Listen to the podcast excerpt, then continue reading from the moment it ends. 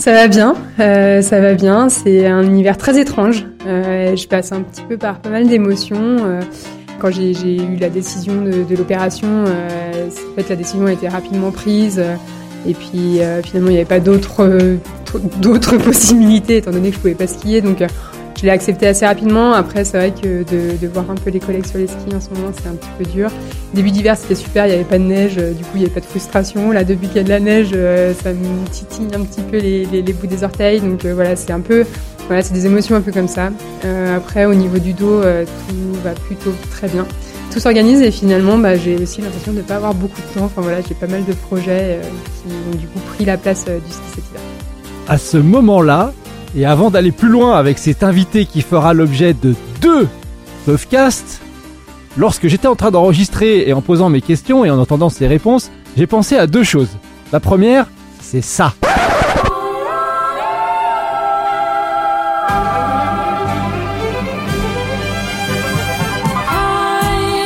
Et ensuite, je me suis dit, mais non, finalement, vu le poids des médailles, on a affaire là à un diamant. Et quand on pense diamant, moi je pensais à ça.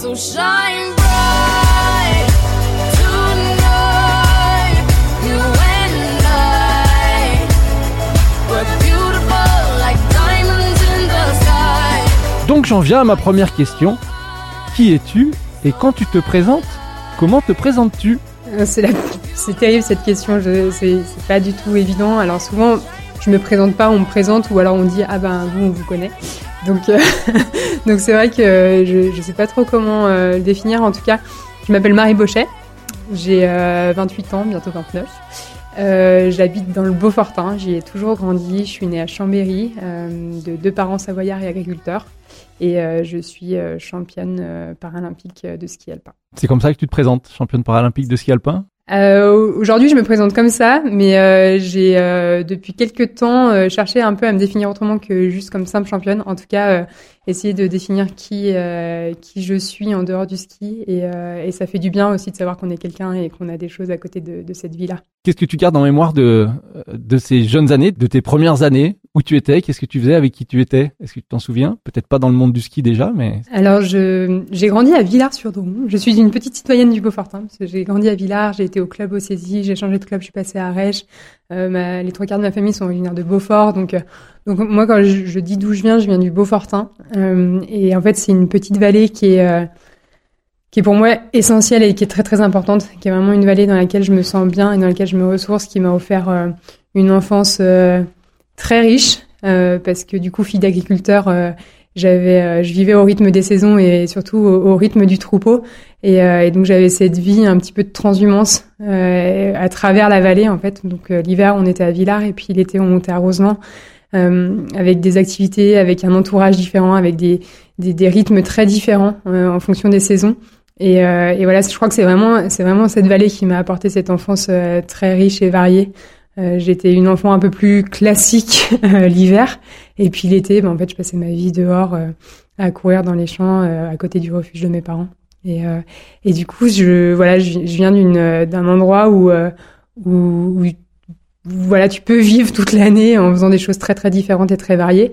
Euh, J'étais euh, donc entourée de pas mal de d'amis parce que j'ai commencé le ski assez jeune et en fait euh, moi ce que je cherchais avant tout dans le ski c'était euh, c'était ces relations là, c'est c'est quand même ces relations de groupe qui sont euh, qui sont hyper formatrices. Et donc ouais j'étais entourée de, de, pas mal de copains à la fois des, des, des jeunes de plus des saisies de Villars. Puis après je suis allée au collège de Beaufort. euh, qui est juste à côté de nous. Et qui euh, enfin voilà souvent les gens disent que leurs plus belles années c'est le lycée. Moi je crois que sincèrement mes plus belles années c'était le collège. Voilà on a grandi un peu dans un cocon quoi ici. Enfin j'ai grandi dans un cocon en tout cas. Et comment euh, tu es arrivé dans un club où l'on pratique euh, les activités de glisse sur neige peut-être au sens large mais qu'on appelle ski pour résumer? Bah, très très naturellement euh, c'est arrivé déjà par l'école euh, parce que le ski, enfin les sports de glisse ici, c'est quand même le sport scolaire. Euh, il y a toujours un bus qui vient chercher les élèves à l'école pour les emmener un petit peu plus haut dans les stations. Donc j'ai commencé avec l'école au jardin d'enfants et puis bah il y a toujours une petite une, un petit moment où, il y a des un peu de prospection quand même dans ces groupes-là aussi. Et puis moi j'ai un grand frère qui a 4 ans de plus que moi et, euh, et qui du coup euh, lui avait suivi cette voie-là, était rentré euh, au club des sports des saisies et bah voilà, je trouvais ça chouette ce qu'il faisait. il avait un rythme qui était quand même cool, voilà, il allait au ski hyper régulièrement avec ses copains et, et donc moi je j'ai un peu suivi sa trace et puis surtout j'ai été bien accompagné par une personne en particulier qui s'appelle Jean-Michel Berthaud et qui a détecté en moi un petit potentiel et euh, à qui ça n'a pas fait peur de m'intégrer dans un groupe valide et, et qui a dit mes parents, il n'y a pas de souci, je prends Marie avec un bâton ou deux, il n'y a pas de problème, je l'embarque dans le groupe.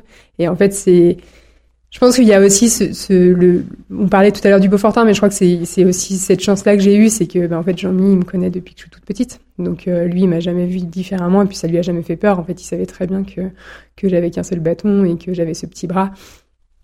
Et donc, euh, et donc, lui, ça lui a pas fait peur, mais parce qu'il me connaissait depuis longtemps. Euh, Aujourd'hui, quel est le poids de cet événement-là, de tout de suite avoir pu faire du ski avec euh, les enfants de ton âge sans être mis à part ou mis dans une section handi, peu importe comment on l'appelle. Sur l'échelle, tu le places où? Je pense que ça a été un point déterminant, mais qu'il faut remettre dans son contexte. Euh, J'avais qu'un seul bâton, mais du coup c'est tout petit comme handicap. Donc euh, moi j'ai eu cette possibilité-là aussi parce que j'ai un handicap qui le permettait. Mais, euh, mais pour moi, je pense que ça a été un point euh, essentiel parce que du coup, j'ai eu cette formation très jeune, très tôt. Euh, on m'a transmis cet amour du ski très tôt, et en fait, c'est ce qui a fait que, que aujourd'hui, j'ai pu avoir un niveau, le niveau que j'ai atteint. Et puis, en fait, bah, je suis arrivée en histoire, j'étais déjà, j'avais déjà une formation, et, et ça, c'est quand même ça, ça a été un point essentiel. Alors explique-nous euh, ce parcours de club, parce que tu as dit que tu étais au club des saisies, c'est le club de tes débuts, puis tu es passé à Arèche. Il y a aussi ce lien avec le club handisport d'Albertville pour des raisons d'appartenance aux fédérations. Est-ce que tu peux clarifier les choses? Parce que malheureusement, euh, pour un athlète handisport, c'est quand même un parcours du combattant. C'est un parcours du combattant, mais parce qu'en fait, on n'est pas très nombreux et, et du coup, on, on là ici, tout le monde sait que le club de le club de ski existe. Enfin, la question se pose pas. Par contre, on ne sait pas quel est le club en e-sport parce qu'en fait, il y a très peu de personnes qui sont euh, qui sont affiliées. Donc en fait, il faut déjà tomber sur la bonne personne. Euh, donc en fait, moi j'ai commencé dans le, le milieu euh, valide, donc j'ai commencé au saisie et c'est à mon entrée en sixième au collège de Beaufort quand j'ai fait, j'ai émis le souhait de rentrer à la section. Là, la, la différence donc du fait de mon handicap, parce qu'il y en a un, donc forcément il y a une différence avec les enfants euh, de mon âge, commençait à être un petit peu importante. Et donc euh, voilà, on s'est dit ben on a très, enfin voilà, on m'a dit on a très envie de t'aider, on a très envie de t'accompagner dans ce projet, mais mais peut-être que euh, faudrait qu'on trouve euh, ta voie quoi. Et en fait, euh, à ce moment-là, j'ai rencontré quelqu'un qui connaissait le million d'e-sport, qui m'a mis un peu le pied à l'étrier. Donc je me suis rapprochée du club d'Albertville, qui est le club le plus proche, le club en e-sport le plus proche, et auquel je suis du coup licenciée depuis mes tout débuts.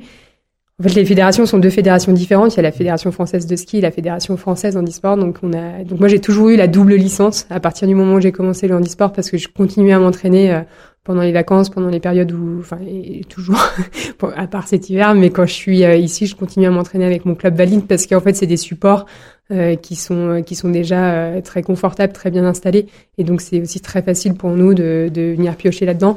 Alors que le club en e-sport d'Albertville n'a pas forcément les moyens, puis il a plusieurs sections, ils font de la natation, du basket, du ski, donc on n'a pas autant de d'entraînement qu'on pourrait l'avoir avec un club valide. Tu nous as cité le nom de Jean-Michel, donc ton premier entraîneur. Est-ce que tu te souviens à cette époque de avec qui tu courais, avec qui tu te confrontais, avec qui tu que tu avais des relations déjà et tu avais vu des Julia Simon dans ton village ou des Justine sur Autlus, des noms qui font l'actualité de la vallée et l'actualité du sport international ben, Bien sûr, parce que Julia, on a quelques années d'écart, donc en fait on a passé notre primaire ensemble quasiment, mais euh, sans jamais se dire qu'un jour on serait euh, toutes les deux euh, des athlètes internationales dans nos disciplines respectives, mais voilà, Julia, je la, connaissais comme une enfant de mon village.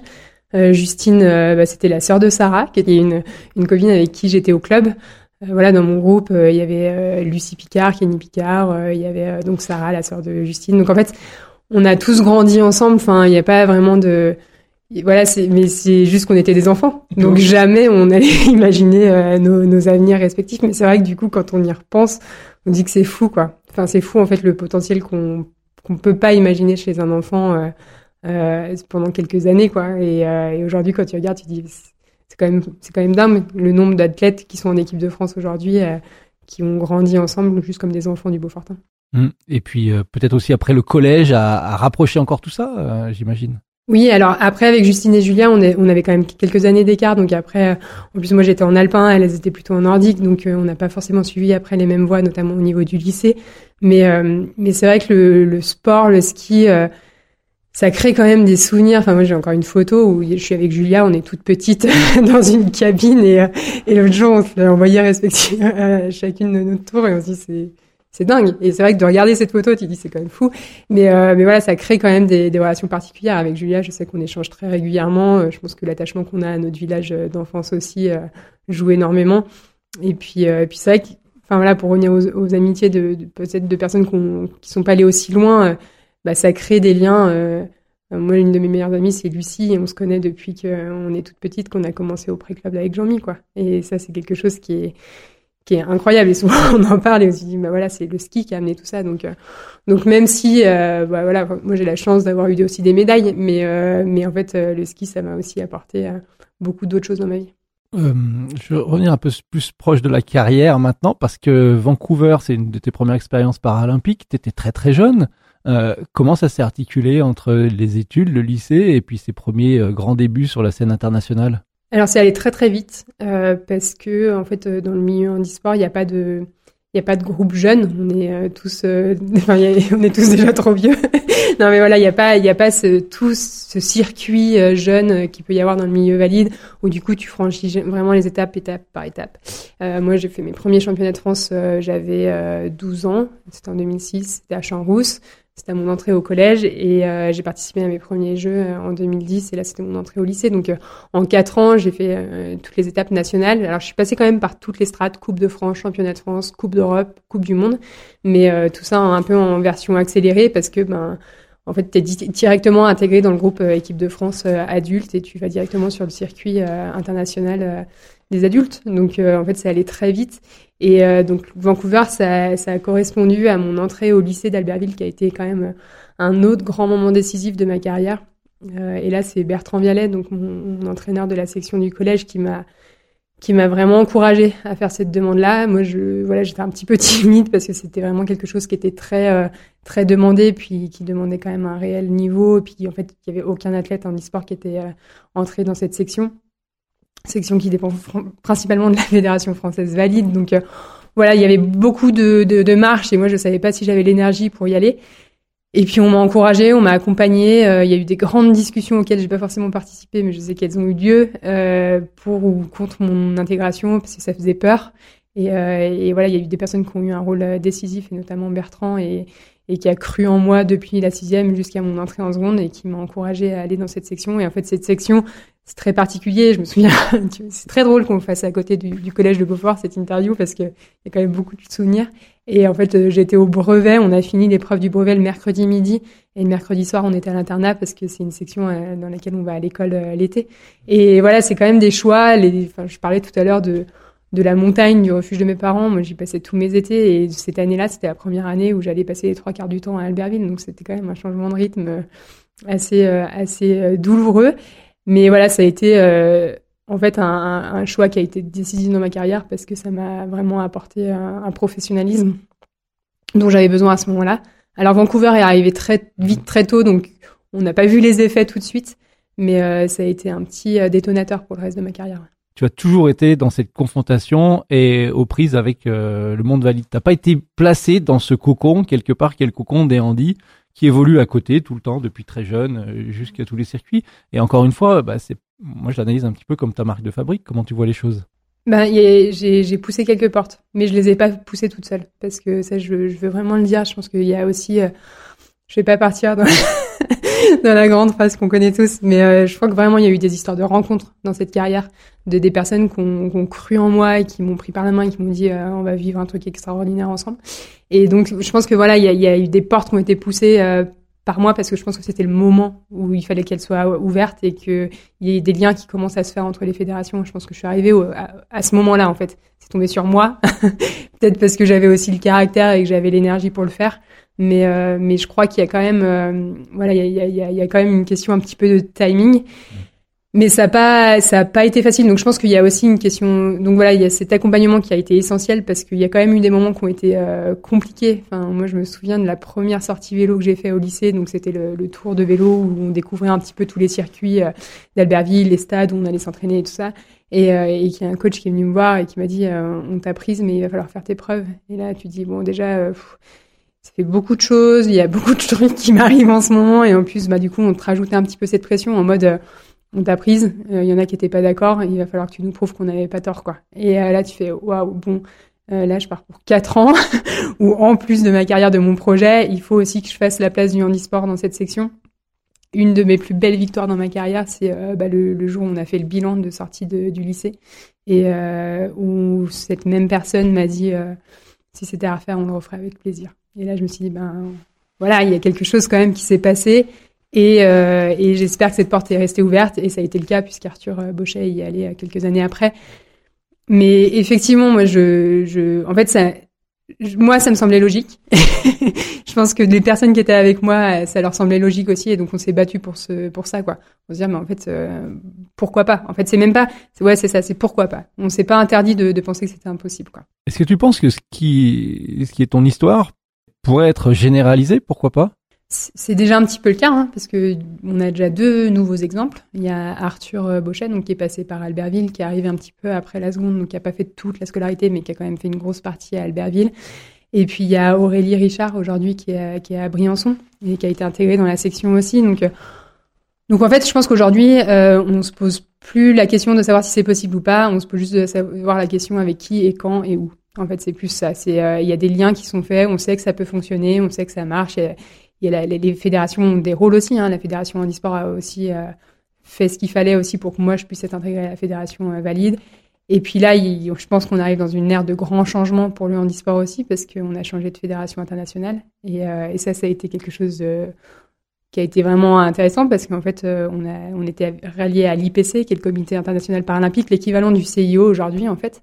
Mais nous, l'IPC s'occupait aussi de notre circuit de Coupe du Monde, de Championnat du Monde, donc c'était une vaste débuleuse parce que t'imagines bien le nombre de compétitions qu'ils devaient organiser.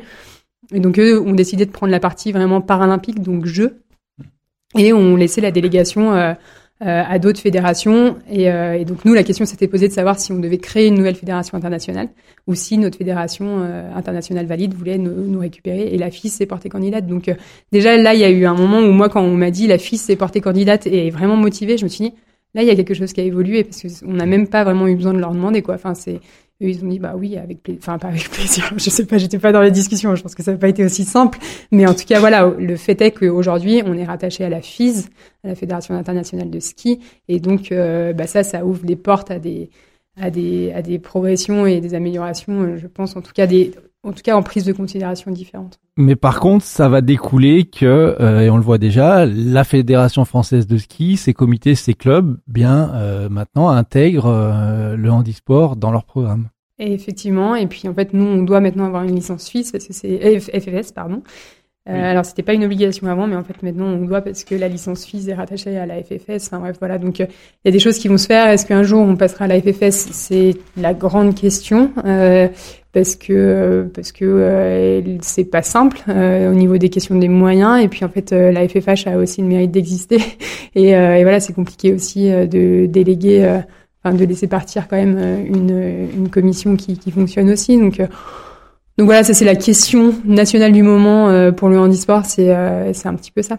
Alors pour l'instant ça fonctionne encore avec la FFH, donc on fonctionne avec la FFH, mais voilà, y a, en fait c'est pour ça que je dis on rentre dans cette terre de réflexion en fait, où se dire mais est-ce qu'on fonctionnerait pas ensemble? Mais encore plus vastement que juste des petites euh, des petites euh, des petites choses euh, comme on a pu faire notamment pour mon, entrée au lycée. J'ai aussi la chance de pouvoir m'entraîner au centre d'entraînement d'Albertville, le centre d'entraînement national.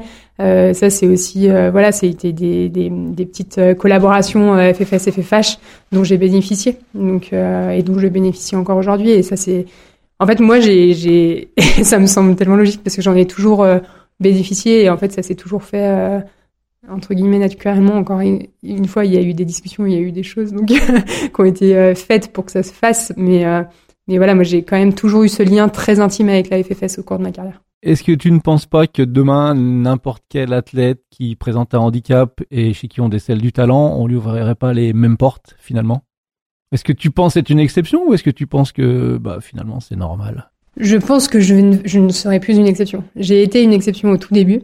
Euh, je pense qu'aujourd'hui les, les, questions se posent différemment. Et puis surtout, euh, le fait que euh, moi dans un premier temps, puis Arthur, puis Aurélie intègrent ces sections, font aussi qu'on est au contact de la génération future des athlètes des équipes de France. Enfin, moi, aujourd'hui, il y a pas mal d'athlètes qui sont en équipe de France avec qui j'ai fait ma scolarité, qui m'ont vu évoluer, qui m'ont vu m'entraîner, qui ont suivi ma carrière. Et du coup, ben, avec qui on a crédibilisé aussi le handisport. Et c'est des personnes qui sont sensibilisées au handisport et donc qui savent qu'on existe, qui suivent les compétitions. Enfin, voilà, je pense notamment à, l'équipe de France militaire aussi, mais on est, euh, Aujourd'hui, on est une famille tous ensemble et, et, on, se félicite, on se félicite aussi bien pour une victoire euh, en handisport qu'une victoire en, en, dans le milieu valide. Enfin, donc en fait, aujourd'hui, je pense qu'on est, on s'intègre par cette nouvelle génération. Donc je pense que voilà, petit à petit, ça va devenir tellement naturel. Et, d'ailleurs, euh, on en parle souvent avec euh, avec des athlètes euh, valides qui en fait hallucinent qu'on soit pas dans la même fédération, enfin ou qu'on n'ait pas forcément les mêmes avantages ou les mêmes, enfin voilà. Et en fait, ils disent mais, enfin, ou alors c'était, il y a eu un, récent changement. Bah, je crois que c'était, bah si c'était sur la FIS, la question de la FIS notamment, où il y a des athlètes qui disent mais vous étiez pas à la FIS. Et en fait, il y en a certains pour qui c'est déjà intégré qu'on y est, alors qu'en fait on n'y était pas. Enfin voilà, c'est donc je pense que en fait c'est ces petites intégrations progressives dans ce milieu-là qui font qu'aujourd'hui il y a des choses qui deviennent tout à fait logiques, qui semblent l'être. Tu as du recul maintenant. Selon toi, est-ce que c'est une évolution euh, qui s'est fait au fil des ans, des mois, des jours, ou est-ce qu'à un moment donné il y a eu un point de rupture? Et s'il y a eu un point de rupture, est-ce que tu identifies un moment? Clé où tu dis tiens il y a quelque chose qui a vraiment basculé dans ce monde-là Alors je dirais que c'est quand même progressif parce que euh, sinon euh, tout serait déjà réglé et les questions se poseraient plus alors que je pense qu'aujourd'hui s'il y a un athlète qui veut rentrer à Albertville il y aura encore quand même des discussions. Et puis encore une fois euh, les handicaps sont tellement divers et variés que euh, on peut pas euh, on peut pas considérer que parce que moi je suis rentrée au lycée une personne en fauteuil pourra y être. L'intégration est différente les adaptations sont différentes. Donc je pense que pour chaque cas il y a toujours des discussions même s'il y, y, a toujours des solutions hein. Ça c'est ce que j'ai bien appris dans ma carrière c'est que que à chaque handicap il y a des, des solutions et des adaptations mais donc voilà je pense qu'il y aura toujours des il y aura toujours des discussions après je pense qu'il y a eu un point assez clair, c'est euh, Londres. Euh, parce qu'en fait, tout ça, ça passe aussi par la médiatisation. Aujourd'hui, si la FISE manifeste un intérêt pour le paralympisme, c'est qu'on commence à devenir un peu bankable, quoi. Donc, euh, je pense que les Jeux de, de Londres ont été euh, très important dans le développement du handisport en France euh, parce que on a commencé à, à, à nous montrer entre guillemets. J'ai l'impression qu'on est des animaux de foire mais un petit peu. Enfin on voit bien le, le sport c'est quand même ça hein, les sports qui qui euh, qui manifestent un intérêt euh, sont, euh, sont souvent mieux accompagnés et en tout cas mieux aidés. Donc donc je, voilà je pense qu'aujourd'hui si on en est là, c'est parce que les médias ont porté un intérêt un peu plus important sur les disciplines paralympiques. Quelque part, quand je t'écoute, je me dis finalement, Marie, c'est bien, parce que elle a obligé les gens à, se parler. Euh, quand on a des athlètes et on est dans le monde de handisport, on est obligé de parler et pas de négocier, mais en tout cas de se mettre d'accord et de trouver les bons protocoles. Ben, en tout cas, on est obligé de communiquer, quoi. on est obligé d'échanger et c'est vrai que je pense que c'est, mais c'est même une évolution qui, de moi, de mon point de vue, avec le recul que je commence à avoir, c'est quelque chose qu'il va falloir mettre en place aussi d'une façon généralisée, même dans le milieu valide. Je pense qu'effectivement, garder des chiffres, c'est bien, mais finalement, ça, ça illustre pas grand-chose. Donc, enfin, en tout cas, ça illustre pas euh, l'entièreté d'une personne. Et, euh, et c'est vrai que moi, dans mon cas, euh, bah voilà, il y a eu des discussions, quoi. ils ont, je pense qu'ils ont. Bah d'ailleurs, j'ai pas fait les tests de ski d'entrée de d'Albertville parce qu'en fait, enfin, encore une fois, en fait, c'est la question. On va l'élucider tout de suite. Je sais pas si tu voulais la, la poser ou pas, mais la question qu'on me pose tout le temps, c'est est-ce que vous connaissez la différence entre votre temps entre un valide et un et un et vous? Je dis ben non, je le connais pas parce que déjà on n'est pas en athlétisme, donc on n'a pas une piste qui est toujours identique et donc en fait il faudrait que je sois sur la même course. Et puis encore une fois, il y a un handicap, il y a une différence. Donc oui, il y a une différence physique, donc il y a une différence de temps. Enfin là, je regardais encore hier, euh, il, y a un gars qui perd son bâton. Et le premier truc qui les commentaires, les moderateurs disent ah bah là c'est un vrai handicap d'avoir qu'un seul bâton, c'est compliqué. Ah bah là ça va vraiment le troubler. Ah bah oui ça l'a vraiment troublé bah oui, ça l'a troublé, c'est normal parce que c'est un handicap d'avoir un seul bâton en ski au départ en équilibre. Donc bien sûr qu'il y a une différence entre un, handi et un valide. Donc en fait la question s'est même pas posée. Enfin ça servait à rien de regarder les chiffres parce que les chiffres bien sûr qu'il allait avoir des différences, mais euh, par contre euh, bah fallait voir euh, si j'étais capable de tenir le rythme, si j'avais le caractère suffisant pour pour intégrer cette section, pour pour mettre en chose des, places des choses en place, pardon, si j'étais capable de communiquer avec mes entraîneurs. Enfin voilà, c'était un petit peu tout ça. Et c'est ce qui a été un petit peu défendu aussi, quoi. C'est compliqué, ça doit être compliqué hein, de de sélectionner quelqu'un sans prendre en compte la performance, mais en se rattrapant sur euh, tous les autres paramètres qui sous-tendent la personnalité en fait. Ouais, j'avais quand même fait les tests physiques. non, mais c'est sûr que c'est un engagement. En fait, moi, c'est pour ça que aussi je, je je comprends tout à fait les personnes qui ont eu besoin de discuter de ça et qui n'ont pas signé un papier en disant c'est ok pour Marie. Enfin, je, je comprends qu'il y a eu vraiment des problématiques, il y a eu vraiment des questionnements de leur part, et c'est normal parce qu'en fait ils, me connaissaient pas, ils connaissaient pas mon fonctionnement, ils, ils connaissaient rien au milieu handisport aussi. Hein. On était en 2009. Euh, enfin, je veux dire, on n'en parlait quasiment pas. On a eu la chance d'avoir les Jeux paralympiques euh, en France, à Albertville, mais je, ça n'a pas servi à grand chose euh, en termes de connaissances, en tout cas, du milieu. Euh, un petit peu, mais euh, voilà, je pense que là, les personnes qui étaient au, au lycée, je pense qu'ils ils savaient même pas, et je pense qu'ils avaient jamais regardé une compétition en e-sport. Ils savaient pas du tout de quoi ils parlaient. Donc je comprends qu'il y ait eu toute cette question. Moi, je leur en veux pas du tout, et je les remercie d'avoir accepté d'en discuter, parce que c'est finalement ces discussions qui m'ont amené à, à vivre cette expérience-là. Ça fait déjà, j'ai envie de dire, une très longue carrière. Euh, dans cette carrière, euh, quelles ont été les évolutions qui t'ont marqué le plus? Est-ce que c'est, euh, je sais pas, euh, un accroissement des moyens, un accroissement de la médiatisation, euh, des changements de mode de, de, calcul de points de pénalité. Qu'est-ce qui te, qu'est-ce que tu retiendrais? Alors il y a un truc qui a pas trop changé, c'est euh, les coefficients des, des catégories.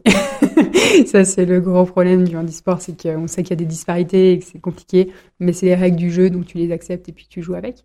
Est-ce qu'il faudrait pas presque un coefficient par athlète, par personne, parce qu'on sait que c'est quand même compliqué, bah, quoi. Il faudrait euh, quasiment ça, et puis surtout, il faudrait un coefficient en fonction de la piste, en fonction de, des conditions. Enfin, en fait, euh, le, le handicap est très complexe parce que ben, on est plus ou moins handicapé en fonction d'une piste. Enfin, là, on, on sait très bien qu'une piste avec peu de dénivelé est avantageuse pour les gros coefficients, donc les plus gros handicaps. Enfin, voilà, il y a des choses qu'on sait, mais c'est très compliqué de calculer tout ça, de d'essayer quand même aussi de faire un peu des généralités euh, parce que ben il y a un moment donné on peut pas chacun avoir une médaille à la fin sinon ça sert à rien donc faut quand même avoir des catégories suffisamment complètes pour avoir des des podiums qui ont de la valeur.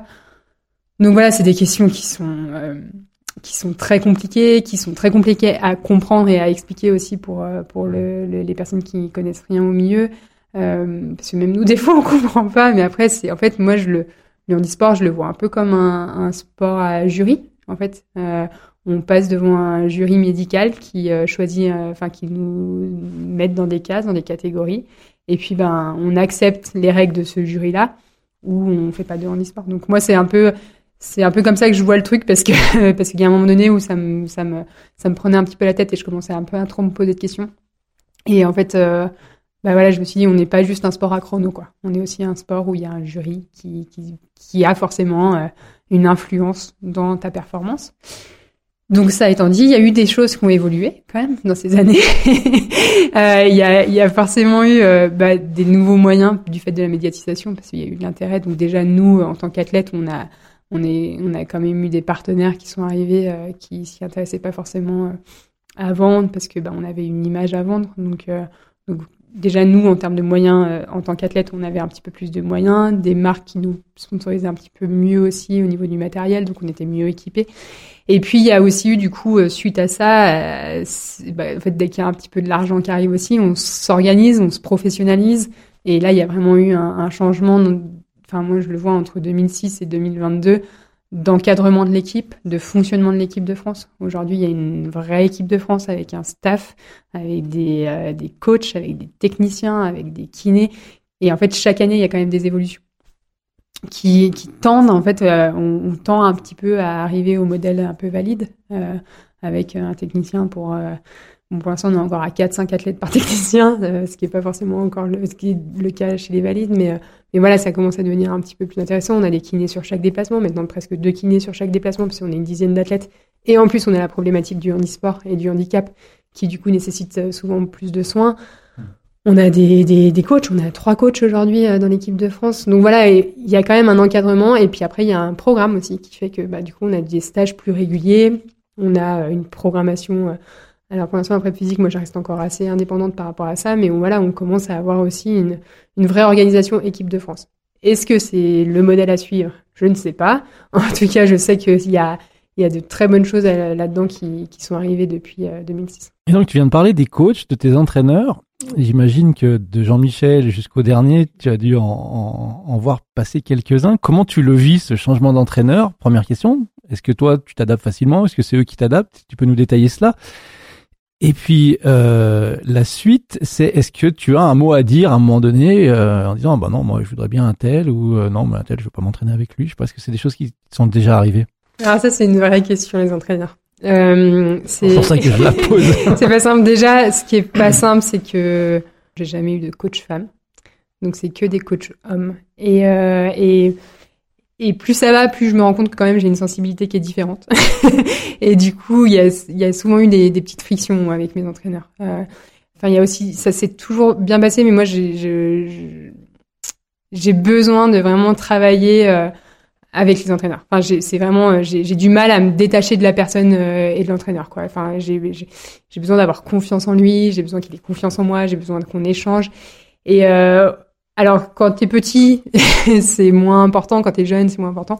Et là, en fait, plus je grandis, bah, plus je sais ce que je veux, plus je sais ce qui fonctionne pour moi, plus je et plus j'ai besoin que ça, enfin, qu'on en discute et qu'on communique. Encore une fois, la communication, pour moi, c'est vraiment le mot, le sujet, euh, mais enfin en fait dans le sport, mais dans la vie aussi.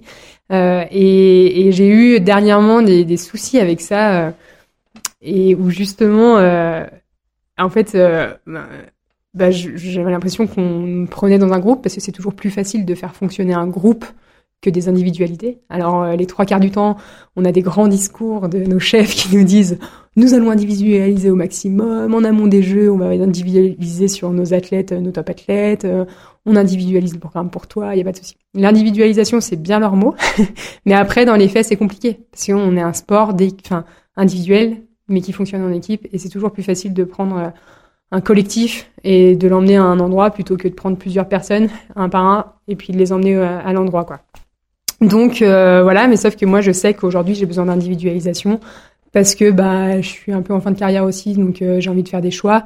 Je suis plus euh, la jeune athlète qui était euh, pleine d'énergie et qui pouvait faire toutes les coupes du monde, tous les championnats du monde, tous les jeux sans me poser de questions. Aujourd'hui, j'ai besoin de faire des choix, donc j'ai besoin que ces choix soient raccords avec ce que les coachs me proposent, et surtout j'ai besoin de comprendre ce qu'on me fait faire. Et donc ça, ça a amené à des grandes discussions. Et, et voilà, une fois, on s'est même un petit peu pris la tête en disant mais le coach me dit mais euh, enfin si j'ai un groupe de, de 10 enfants, euh, je vais pas leur demander chacun ce qu'ils veulent parce qu'en fait euh, ils vont tous vouloir aller voir leurs parents, il y en a qui va vouloir aller aux toilettes. mais en fait moi j'ai pas 10 ans quoi. Aujourd'hui j'ai 28 ans, je je enfin sans forcément imposer ce que je veux, je veux qu'on en discute pour que je, puisse je puisse prendre part au projet quoi. Et en fait c'est ce que je disais moi j'ai besoin de comprendre là où vous voulez m'emmener pour adhérer au projet. Et en plus, si vous êtes capable de l'expliquer, pour moi, c'est que vous y avez réfléchi et donc que potentiellement ça peut fonctionner. Donc voilà, on a eu ces grandes discussions et ça, c'est vraiment une évolution qui a, qui a été assez flagrante pour moi euh, dans mon besoin euh, c'est ce besoin de communication avec les entraîneurs que j'avais peut-être moins quand j'étais plus jeune. Et aujourd'hui, c'est vraiment devenu euh, important pour moi. Et donc, il y a des coachs qui le comprennent très bien, il y a des coachs qui le comprennent moins bien. Et puis, encore une fois, ben, on est des êtres humains, donc des fois, il y a des communications qui se font bien, des communications qui se font moins bien. Enfin, voilà, c'est toujours des, des, jeux. Mais par contre, moi, j'ai jamais remis en question le, le besoin de travailler avec l'équipe de France.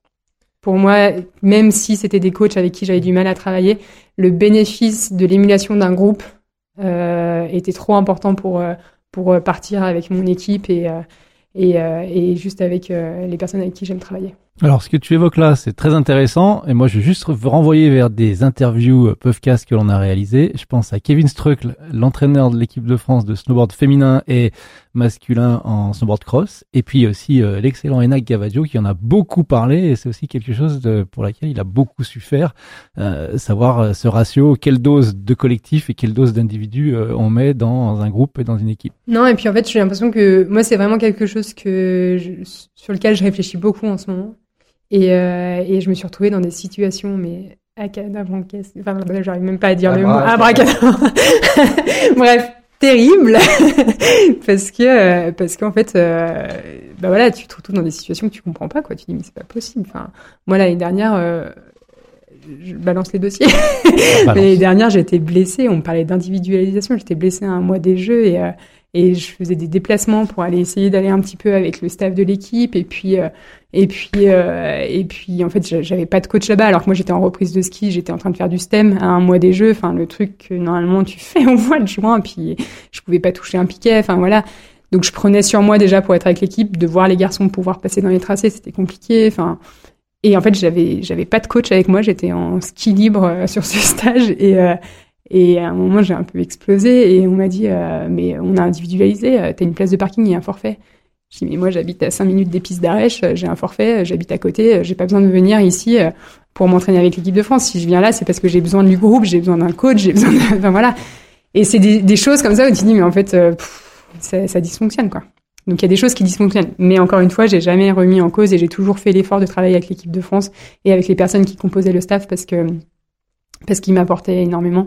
Et puis en fait euh, là c'est des cas un peu isolés et puis très récents euh, dans la globalité. Euh, j'ai toujours eu des des coachs qui étaient quand même à l'écoute et qui m'ont quand même vraiment accompagné dans mon projet. Et puis ce statut de leader un peu d'équipe est aussi hyper confortable pour ça parce que tu es aussi une personne qu'on écoute. Tu as évoqué juste avant cela la collaboration avec une coach féminine. T'as des idées Peut-être que c'est l'occasion de lancer un appel ou, de, de, de, lancer un nom d'une personne avec qui tu voudrais travailler? C'est compliqué parce que je, je pense qu'après euh, tu, tu, me parleras de mon avenir et, euh, et, tu verras que, que plus ça va et, et moins j'ai envie de prendre ce rôle de coach. Enfin, tu vois, c'est donc du coup c'est compliqué pour moi de dire euh, il faut qu'il y ait des femmes qui se lancent dans le métier d'entraîneur alors que moi je me sens pas forcément capable de le devenir. Enfin, j'en sais rien en fait. Après l'avenir me réservera certainement des surprises, mais mais effectivement il en fait, moi, j'ai surtout ressenti que euh, dès que j'avais une, staff féminine, et c'était souvent des kinés, euh, ça allait mieux. C'est bizarre ou pas, mais en tout cas, je, je me sentais mieux dans le groupe quand il y a. Enfin, et après, en plus, moi, j'ai donc on fonctionne dans un groupe mixte pour que les gens comprennent bien. Euh, en fait, l'équipe de France, c'est hommes-femmes, on court sur les mêmes courses, les mêmes jours. Euh, enfin, donc en fait, on fonctionne toujours ensemble. Et, euh, et donc en fait, moi, je, je, je, passe mon temps avec des garçons. et le, donc là, maintenant, il y a Aurélie qui est arrivée dans le groupe. Donc en général, on est deux. J'ai un petit peu abandonné cet hiver, elle est toute seule. Et quand il y a un staff, c'est une femme et c'est une kiné. Et en fait, moi, ça me, ça m'apporte un peu de sérénité d'avoir une femme dans le groupe. Je, bah parce que je sais que souvent on se comprend bien, parce qu'on a un peu la même façon de penser, de, de voir les choses. C'est pas que ça pourrait pas fonctionner avec des garçons. Hein. Il y a des, des, des, des staffs avec qui ça se passe très bien.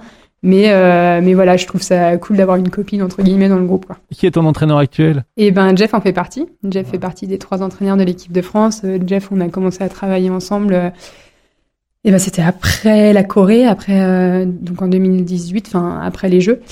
Et euh, ouais, du coup, j'ai quand même gardé un lien avec les saisies, tu vois. Je, vais peut-être finir ma carrière avec un entraîneur des saisies quand même. Et euh, Jeff, bah ouais, typiquement Jeff, euh, il, te le dira pareil. Hein, il y a eu des moments où, ça a claqué fort entre nous. Hein. Enfin, on avait du mal à se comprendre, on avait du mal à, communiquer. et puis en fait, ben Jeff, il, s'est révélé pour moi au jeu et euh, au jeu de Pékin. Et, euh, et aujourd'hui, moi, c'est quelqu'un en qui j'ai vraiment confiance. Et en fait, c'est drôle comme les, les, les, relations peuvent évoluer, mais on, voilà, on a mis du temps un peu à briser cette glace, à se comprendre, à travailler ensemble. Et aujourd'hui, moi, c'est quelqu'un en qui j'ai confiance, avec qui j'apprécie vraiment travailler. Et c'est, tu vois, c'est typiquement, c'est une personne euh, euh, qui est, c'est une des seules personnes euh, qui euh, a la décision qu'on a prise là pour l'opération du dos euh, m'a dit euh, bon c'est cuit pour la saison, je le comprends, mais surtout je comprends que ça t'emmène dans d'autres euh, réflexions. Et il sait très bien où j'en suis euh, en ce moment dans mon esprit par rapport à ma carrière, par rapport à mon après-carrière. Et voilà, il m'a dit je, je sais ce qui se passe dans ta tête en ce moment quoi. Et là je dis bah je suis contente de me sentir accompagnée. C'est pas une des seules personnes parce qu'il y a quand même des personnes très proches qui m'en ont parlé aussi, mais mais voilà, c'est des, des, ce jour-là, je me suis dit, bah, Jeff, il, il sait où j'en suis, quoi. Il me connaît, et donc c'est quelqu'un avec qui je peux travailler parce qu'il sait, il sait là où, où moi je veux aller, et donc du coup, il sait où là il peut m'emmener, quoi. Et peut-être que cette année, là, 2018, 2010, euh, oui, 18, 19, la bascule euh, après ces Jeux Olympiques de Pyeongchang, ça faisait aussi euh, suite à la longue relation que tu avais avec Christian, non? Bah, Christian est toujours là, hein. Oui, non, mais t'étais quand même un peu exclusive avec lui. Euh, alors non, pas forcément avec Christian. Euh, en fait, on a surtout 2018, ça a été la fin de notre collaboration avec Michael Charrière. Euh, qui est arrivé euh, à peu près en même temps que Christian, avec qui euh, on a fait plusieurs jeux. Il y avait Philippe Lambert aussi, et, en fait voilà, c'est eux les coachs qui étaient très proches. Christian Fémy, c'est le chef de la commission, donc il, commençait déjà à prendre un peu sa distance. après, Christian, il est toujours là parce que parce que bah, c'est le chef et donc moi souvent quand j'ai des choses à dire, je le dis au chef. Mais mais mais voilà, en fait, 2018 ça a été un peu la fin d'un fonctionnement un peu sur du très long terme avec avec notamment avec Mika. Donc il y a eu ce, gros changement euh, de, staff. Vraiment 2018 ça a été le gros changement de staff. ouais. À suivre la deuxième partie de l'interview de Marie Bauchet, où on reviendra davantage sur le handicap, sur euh, son avenir aussi et ses projets pour le futur. Ah ah.